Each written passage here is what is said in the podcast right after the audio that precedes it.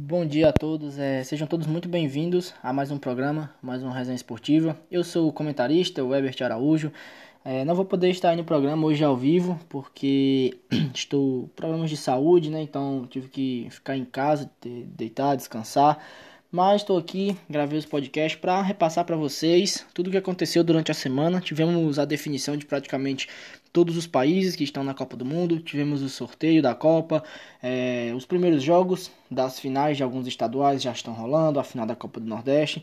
E eu vou passar para vocês um pouquinho do que rolou é, em todas essas competições, certo? Bom, dando início, falando um pouco aqui das eliminatórias europeias, faltavam três jogos para decidirem. Um está sem data ainda indefinida, que é País de Gales contra Escócia ou Ucrânia, mas já temos duas seleções definidas, mais duas, que são Polônia e Portugal. Ambas as seleções venceram seus duelos por 2 a 0. Polônia venceu a Suécia por 2 a 0 com um gol de Lewandowski. Então Levo está na Copa e Ibra está fora. Curiosamente, é, no ano em que o Ibra se aposentou da seleção foi quando eles conseguiram ir à Copa. Quando ele voltou, não conseguiram. Mas enfim, coisas do futebol. Portugal não fez o mesmo que a Itália, não repetiu o mesmo feito. Venceu a Macedônia por 2 a 0, dois gols do Bruno Fernandes e também está na Copa do Mundo. Entrando agora nas eliminatórias sul-americanas, tínhamos ainda a briga apenas pela vaga de repescagem. Então, o Brasil jogou contra a Bolívia lá na altitude, lá em La Paz, sem Neymar, sem Vinícius Júnior, que estavam é, com suspensão devido ao terceiro cartão amarelo no jogo contra o Chile. O Brasil, mesmo sem Neymar e Vinícius, é, com, goleou a seleção boliviana 4 a 0 dois gols de Richarlison, um gol de Paquetá, um gol de Bruno Guimarães. Acho que esses jogadores carimbaram suas vagas na Copa, é, o Richarlison principalmente, que estava precisando se provar nessa volta. Ah, e o Brasil que ganhou, que parece que a CBF soltou aí, que a FIFA liberou levar 26 ao invés de 23 jogadores, então o Brasil ganha aí mais 3 vagas. Acredito que o Tite vai saber utilizar muito bem quais jogadores vai levar. O Uruguai acabou com o sonho chileno de tentar chegar na repescagem bateu o Chile por 2 a 0 em casa. O Uruguai que desde que demitiu Oscar Tabares é, vem no processo de reestruturação e vem um bom processo de reestruturação da sua seleção. A Argentina empatou com o Equador por 1 a 1 lá no Equador, lembrando, a seleção do Equador jogando em casa, em Quito, muito chata. É, a seleção da Argentina, ela é muito envolvente trabalhando pelo meio, quando consegue, quando não consegue aí trava muito o jogo deles. É, mas principalmente com o Depou jogando, eles conseguem muito jogar por dentro. O Depou é, tem uma qualidade incrível, sensacional. Eu adoro ver o Rodrigo Depou jogar. Então a Argentina aí ficou em segundo lugar da Copa. Importante esse empate do Equador com a Argentina, porque com isso, é, só títulos assim, o Uruguai passou o Equador nas eliminatórias e acabou em terceiro. O Equador ficou em quarto. Na briga pelo quinto lugar, tínhamos Peru e Colômbia. A Colômbia venceu por 1 a 0 a Venezuela, mas não conseguiu chegar na repescagem para enfrentar a Austrália ou é, não me lembro se é Nova Zelândia, é um, o, o adversário da, da Ásia. A, a, a, Colômbia não conseguiu porque o Peru venceu o Paraguai em casa por 2 a 0 e garantiu a quinta vaga para a repescagem. Então o Peru que pode ir para a Copa do Mundo aí mais um representante sul-americano que pode chegar à Copa. É, entrando nas eliminatórias africanas, tivemos os jogos de volta das eliminatórias, aonde Gana empatou com a Nigéria por 1 a 1 e aí por ter empatado fora de casa, Gana com o gol fora se classificou. Senegal bateu de novo o Egito é, nos pênaltis. O, o, Egito tinha vencido o primeiro jogo por 1 a 0, Senegal venceu o segundo jogo também por 1 a 0, então está classificado. É, foi, foi para os pênaltis nos pênaltis o Senegal passou, está na Copa. É absurda a quantidade de lasers que tinha dentro das arquibancadas e que atrapalharam muito o Salah na batida do último pênalti pelo Egito e o goleiro egípcio nas defesas de pênalti. Camarões venceu a Argélia na prorrogação por 2 a 1. Para mim aí uma zebra, porque a seleção da Argélia eu tenho como uma seleção bem melhor do que essa de Camarões, mas em uma bola parada, em uma jogada de, de bola parada, bola ao alto, Camarões conseguiu na prorrogação fazer o segundo gol, venceu com critério do gol fora, tinha perdido em casa por 1 a 0, foi buscar o resultado fora de casa. O Marrocos, que tinha tropeçado no primeiro jogo, empatado com o Congo por 1 a 1, goleou o Congo em casa, 4 a 1, vitória tranquila, Marrocos na Copa. A Tunísia empatou com o Mali de 0 a 0 e o Mali não vai para a Copa. Era uma das seleções que poderiam chegar à Copa pela primeira vez, mas isso não vai acontecer porque Mali tinha vencido o primeiro jogo por 1 a 0 lá na casa, oh, desculpa, a Tunísia tinha vencido o primeiro jogo por 1 a 0 lá na casa de Mali e com o 0 a 0 a Tunísia foi para a Copa do Mundo. Para fecharmos as eliminatórias, Vamos falar aí das eliminatórias norte-americanas, onde os Estados Unidos, mesmo com a derrota para Costa Rica, foi para a Copa do Mundo, se classificou. E o México, que bateu o El Salvador por 2 a 0, também está classificado para a Copa. Lembrando que é, com a vitória sobre os Estados Unidos, a Costa Rica conseguiu também uma vaga na repescagem. Vai enfrentar aí a Nova Zelândia para ver quem é, vai para a Copa do Mundo. Agora vamos falar um pouco sobre o sorteio da Copa que aconteceu nessa sexta-feira, né? Tivemos aí o sorteio. Uh, os cabeças de chave da Copa do Mundo ficaram com é, os jogos finais das eliminatórias, ficaram sendo Catar, Inglaterra, Argentina, França, Espanha, Bélgica, Brasil e Portugal. É, é bom explicar aqui pro pessoal que países do mesmo continente não podem se enfrentar na fase de grupo. Então o Brasil não poderia enfrentar ninguém, nenhum sul-americano do pote 2, 3 ou 4. Então Uruguai, Equador ou uh, o próprio, não sei se, se o Peru passar, se for para a Copa, o Brasil não poderia enfrentar eles. Somente a Europa, que por ter mais representantes, pode ter dois representantes por grupo, ok? Então, falando um pouco dos grupos, o grupo A ficou com Catar, Equador, Senegal e Holanda. É, o grupo aí que, para mim, o Catar deu muito azar, não vai ter a mínima chance de classificação. Fica entre Holanda, Senegal e Equador. Vamos ver aí, acho que a Holanda deve passar em primeiro lugar, conseguir, mas Senegal para mim vai, pode ser uma grande surpresa nessa Copa. O que o Mané joga na seleção é algo incrível. Eles têm outros bons jogadores. A maioria dos seus jogadores jogam no campeonato francês. É, citando aqui os três principais nomes da, de Senegal, a gente tem um atacante muito bom, que é o Mané, faz várias funções. Temos Koulibaly, um zagueiraço do Napoli, cotado em vários clubes grandes da Europa. E simplesmente, simplesmente Eduard Mendy, goleiro, melhor goleiro do mundo do Chelsea. Então, uma seleção muito forte que para mim pode surpreender. O Equador também se vacilar, ele belisca. Então, para mim aí vai ser um, acho que a Holanda primeiro e disputa entre Equador e Senegal pelo segundo lugar aí. Que o Equador também montou uma boa seleção, bem organizada, mas vamos ver como se saem longe dos seus domínios, longe de Quito, daquela altitude, né? Grupo B, um grupo bem tranquilo para a Inglaterra. Um grupo com Irã, na minha visão, né? Irã, Estados Unidos e o que se classificar da Europa. Então, pode ser País de Gales, Escócia ou é, Ucrânia. Uh, o Irã, para mim, é a menor força do grupo. Os Estados Unidos até tem uma seleção boa. Pulisic vive o seu melhor momento, mas não dá para bater de frente com a Inglaterra. Uma seleção top 5 mundial hoje. É uma seleção fortíssima. Então acho que aí Inglaterra passa fácil. A Argentina ficou no grupo C, que vai pegar Arábia Saudita, México e Polônia. Para mim, um grupo um pouco encardido pelo México e a Polônia. Sempre o México dá trabalho. O México é chato, chato para jogar com eles. Até ganha, mas ganha muito sofrido e tal. O México é um time muito chato. Mas eu acho que a Argentina consegue passar aí em primeiro. E vamos ver como é que fica México e Polônia para ver quem se classifica em segundo. No grupo D, a gente tem França, Dinamarca, Tunísia e o vencedor dos playoffs 1, que aí seria o vencedor de Peru ou Austrália e é, o outro time que a Austrália vai enfrentar, né? Vai ter um jogo ainda na Ásia. Ah, após o vencedor vai pegar o Peru. E se o Peru conseguir vencer eles, cai no grupo D. Um grupo dificílimo, porque Dinamarca passou em primeiro no seu grupo. Então é, conseguiu ir muito bem na fase de grupos da, da, da Europa. É uma seleção com jogadores que estão jogando num bom nível. Então, perigo, muito perigoso aí. Mas o Peru pode. Gareca vem fazendo uma campanha sensacional com o Peru desde os, os últimos anos aí, última Copa, as últimas Copas América, trabalho sensacional e o Gareca pode surpreender com esse Peru aí, né? Na, sei lá, arrancando aí um mata-mata que ninguém espera. Muito difícil. Acho que daqui passa França e Dinamarca.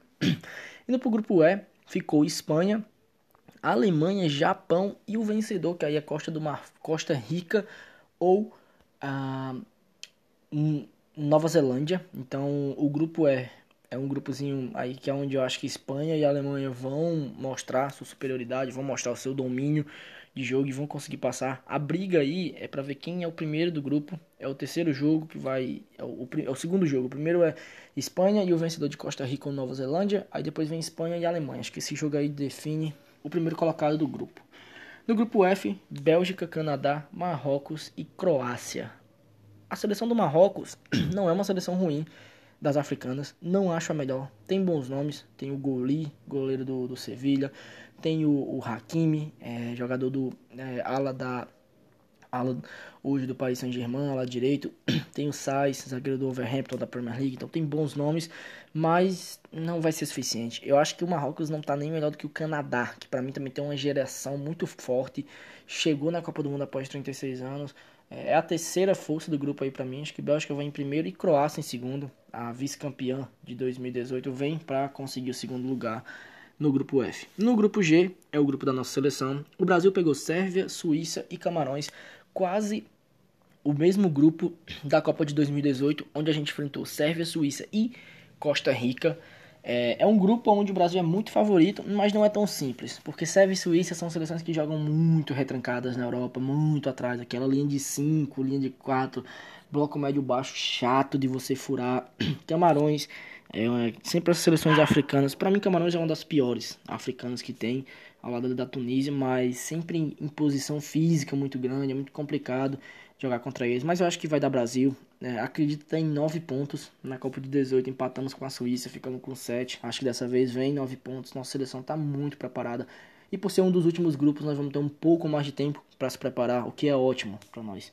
E para fechar, o grupo H, que aí Eu achei todos os grupos nivelados, mas nenhum grupo da morte. Mas esse pode para mim ser considerado o grupo da morte. Se você tem que colocar um, que é Portugal, Gana, Uruguai e Coreia do Sul. Gana não é mais aquela seleção de 2010, então por isso eu não vejo Gana tão forte. Tem bons jogadores, tem sim, assim como outras seleções africanas, mas são pontuais os jogadores, não, não, não, não são tão, não oferecem tanto risco assim.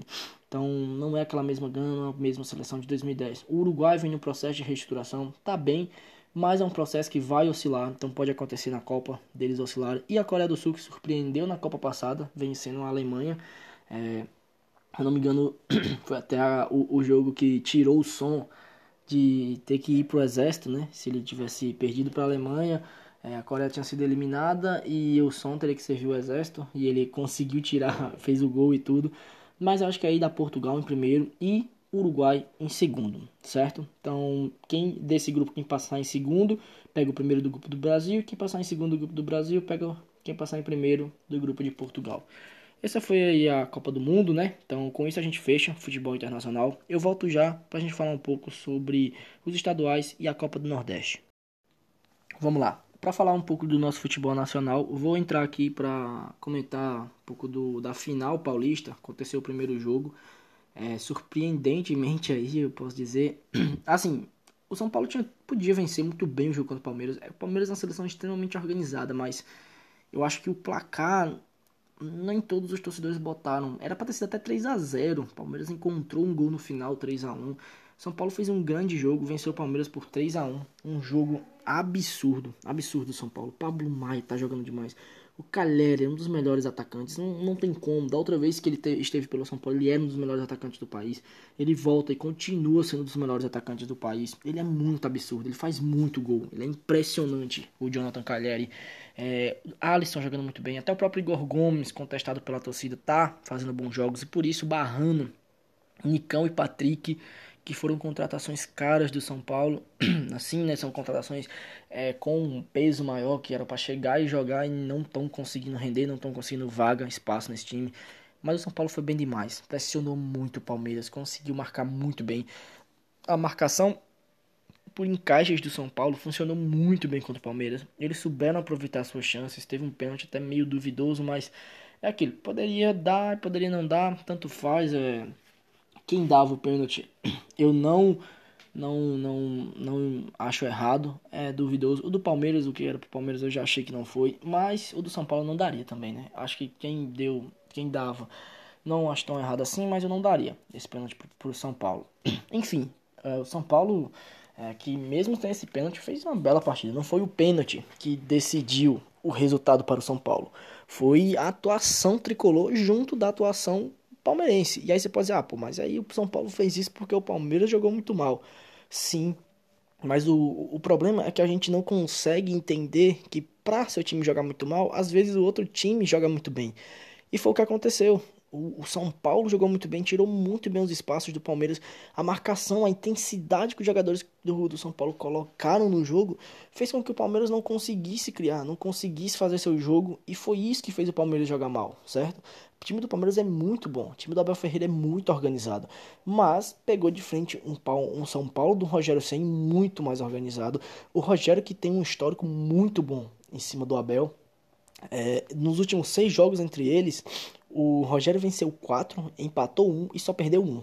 O único que o Rogério empatou foi a Supercopa, ainda pelo Flamengo, e que ganhou nos pênaltis e foi campeão em cima da Abel Ferreira. Então, se tem alguém que sabe, que gosta de jogar contra o Abel, esse treinador o Rogério Ceni. E o Rogério fazendo um trabalho sensacional mostra que o problema do Flamengo não era só ele, não era, é, talvez nem fosse ele, né? Um treinador que eu sempre elogiei, gosto muito do Rogério, ele está mostrando aí todo o seu potencial nesse time do São Paulo. É, então, jogo da volta domingo é, não tem nada assim já definido. O Palmeiras tem totais, completas condições de fazer esse 2 a 0 e levar a disputa para os pênaltis, certo? Então não pensem que o jogo está definido. Se tivesse sido 3 a 0 eu até entenderia mais. Mas 3 a 1 acho que 2 a 0 dá para o Palmeiras ainda achar, mas muito difícil o São Paulo apresentar uma outra partida tão bem. Elogiar aqui também para fechar a dupla de zaga do São Paulo, Diego Costa e e o Léo Pelé, o Diego Costa que está fazendo um campeonato paulista estrondoso, sensacional. Eu que sempre tive uma desconfiança com o Diego, mas tenho que tirar o chapéu e bater palmas para esse menino. Bom, agora falando um pouco sobre a final carioca, é, o Flamengo jogou contra o Fluminense na, no Maracanã pelo jogo de ida e perdeu por 2 a 0. O resumo do jogo foi um Flamengo consistente defensivamente, não deixava o Fluminense se criar. É, o Fluminense até os 80 minutos não tinha conseguido. A única finalização ao gol do Flamengo que o Fluminense tinha conseguido tinha sido uma do meio-campo do cano, que nem foi ao gol, a bola ia para fora, mas o Hugo, por garantia, defendeu. É, mas finalização até os 80, o Fluminense não tinha acertado o gol do Flamengo, era uma partida defensiva muito boa. A partida ofensiva, temos que concordar, até o próprio Paulo Souza falou, foi bem abaixo do que o Flamengo pode produzir. Eu, eu entendo como um processo normal porque a gente está mudando muito o sistema do nosso time. É uma filosofia muito nova, os jogadores estão tendo que aprender. O próprio Felipe Luiz, no final do jogo, ele falou. Muita gente achou como uma cornetada ao treinador, mas para mim não é uma cornetada, é só um fato. Ele disse: a gente ainda está com. É, faltando um pouco de química com o sistema do Paulo Souza. Não é que ele está querendo cornetar e dizer que o sistema não presta, que o Paulo Souza tem que mudar. É só que os jogadores precisam de um pouco mais de tempo para absorver aquilo e para conseguir executar aquilo da maneira que o Paulo Souza quer. Mas enfim, o Flamengo até os 80, ainda assim, parecia muito mais próximo do primeiro gol do Fluminense. Aí o Léo Pereira, em uma noite terrível, o primeiro gol, é, a bola é recuada para ele, ele, ele, se enrola com a bola nos seus pés, cai no chão, solta a bola nos pés do John Arias, o John Arias vai, toca pro cano, outro atacante de primeira prateleira que a gente tem no Brasil, que atacante é o Germancano. Dentro da área ele não perde. Fora da área ele tem seus problemas para dar continuidade em jogadas, fazer passes, essas coisas. Mas dentro da área, ali nos dois toques finais, ele não perde. Dominou, bateu, gol, caixa, 1x0 Fluminense. Na saída de bola, no ataque seguinte do Flamengo, é, para mim um erro de posicionamento do, do Léo Pereira, onde ele cochila em cima do cano, o cano faz um movimento em cima dele que ele cai igual uma criança naquele movimento. É, não podia ter deixado o Cano passar com tanta facilidade se pensarmos que enquanto Davi Luiz, Felipe, é, Fabrício Bruno e Felipe Luiz estiverem em campo, o Cano não foi citado no jogo, não teve o nome dele falado, a não ser no chute do meio campo. Então eles estavam conseguindo neutralizar muito bem o Cano e o Léo entrou e foi um desastre. Eu não consegui nem entender o que estava acontecendo. Quando o jogo acabou, eu só estava em choque. Tava 2 a 0 pro Fluminense num jogo onde os caras não tinham chegado nenhuma vez até os 80 minutos. E na substituição, que também não foi culpa do Paulo, assim, a substituição para botar o Léo, porque o Fabrício não tinha condições mais de jogo. Tava extremamente exausto, cansado e pediu para ser substituído. Ele não aguentava mais. Então o Paulo não ficou sem ter o que fazer. Tinha que colocar um zagueiro, optou por, pelo Léo. Numa noite muito ruim. é, acabou entregando. O Fluminense que já teve uma vantagem de dois, de dois gols de diferença muito boa na Libertadores e acabou sendo eliminado. Então, a torcida do Flamengo não pode desacreditar. É, dá para buscar ainda. O Olímpia também fez um jogo horrível no primeiro jogo contra o Fluminense e conseguiu melhorar no segundo. O Fluminense acabou dando mais espaço para o Fluminense. Pro, o Fluminense acabou dando mais espaço para o Olímpia no segundo jogo. Então tem jogo ainda e dá para o Flamengo buscar esse resultado. Mas a verdade é que o Fluminense está bem confortável. Vai jogar o seu melhor estilo, bloco médio baixo, tentando buscar os contra-ataques do jeito que o Abel quer. Jogo no sábado, 6 horas, jogão, vamos acompanhar. Bom, e por fim, para fechar minha participação aqui, quero falar um pouco sobre a final da Copa do Nordeste. Rolou aí Esporte Fortaleza confesso que eu me surpreendi muito com a equipe do esporte, muito mesmo, porque foi uma equipe que eu não imaginava estar tá tão bem encaixada, é, tão bem, tão intensa assim. É, mas desde o jogo contra o CRB eu já tinha percebido isso. Que o, o time do, do esporte marcava muito forte, estava marcando muito em cima. É, e foi o que fez com que eles, eles tiveram uma avalanche de chances no primeiro tempo contra o CRB. Foi aonde fizeram o placar e aí conseguiram depois dar uma recuada, dar uma suspirada. Contra o Fortaleza, de novo, um começo, um primeiro tempo, assim posso dizer, o primeiro tempo inteiro foi muito forte do esporte. Acho que o Fortaleza não esperava tanta intensidade, tanto encaixe bem feito do esporte na marcação. O esporte marcou muito o Fortaleza no primeiro tempo. Fortaleza não conseguia sair de trás ao seu estilo, tocando a bola. Fortaleza com desfalques, é claro. É, o Tinga estava suspenso, não pôde jogar o primeiro jogo. O Marcelo Benevenuto sentiu no, inter... sentiu no intervalo, não, desculpa, sentiu no aquecimento, então não foi para campo. É, a zaga do, do Fortaleza só tinha o Tite de titular. É, o Lucas Crispim ainda está machucado, então o Capixaba na ala esquerda. É, o meio-campo com Ronald também não pôde jogar, então o meio-campo foi formado por José Wellison, é, Lucas Lima e o, o Jussa, certo? Na frente tínhamos aí Renato Kaiser e o, o Robson, onde para mim é onde eu não entendo. Você tem um, um, Moisés que fez uma Copa do Nordeste muito boa, pelo menos o que eu acompanhei do Moisés do Fortaleza na Copa do Nordeste.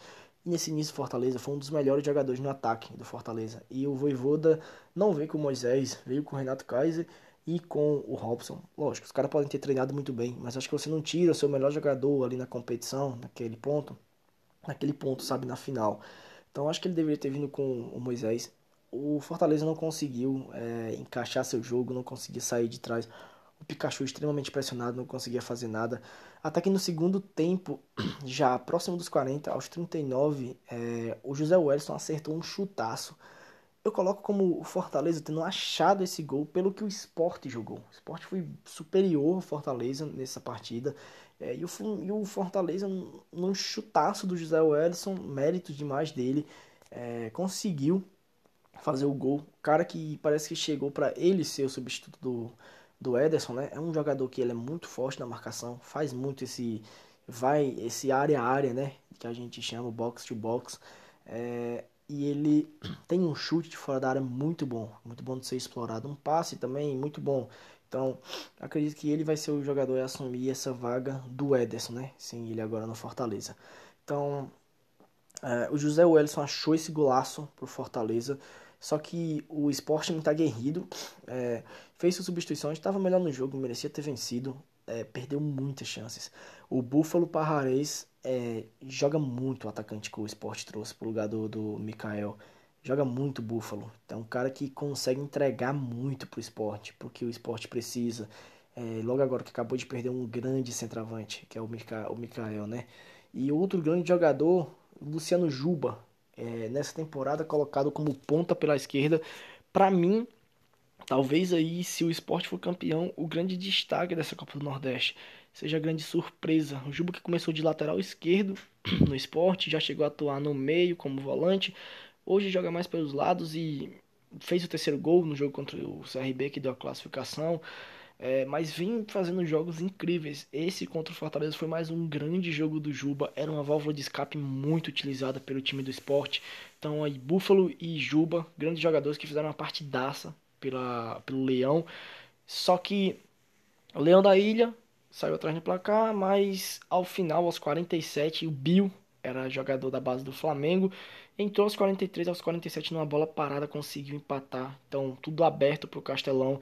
Fortaleza que já tem mais de 50 mil ingressos vendidos, vai lotar o Castelão no domingo à noite, 6 e meia. Então, esperem um jogaço para decidir quem vai ser o campeão da Copa do Nordeste, certo?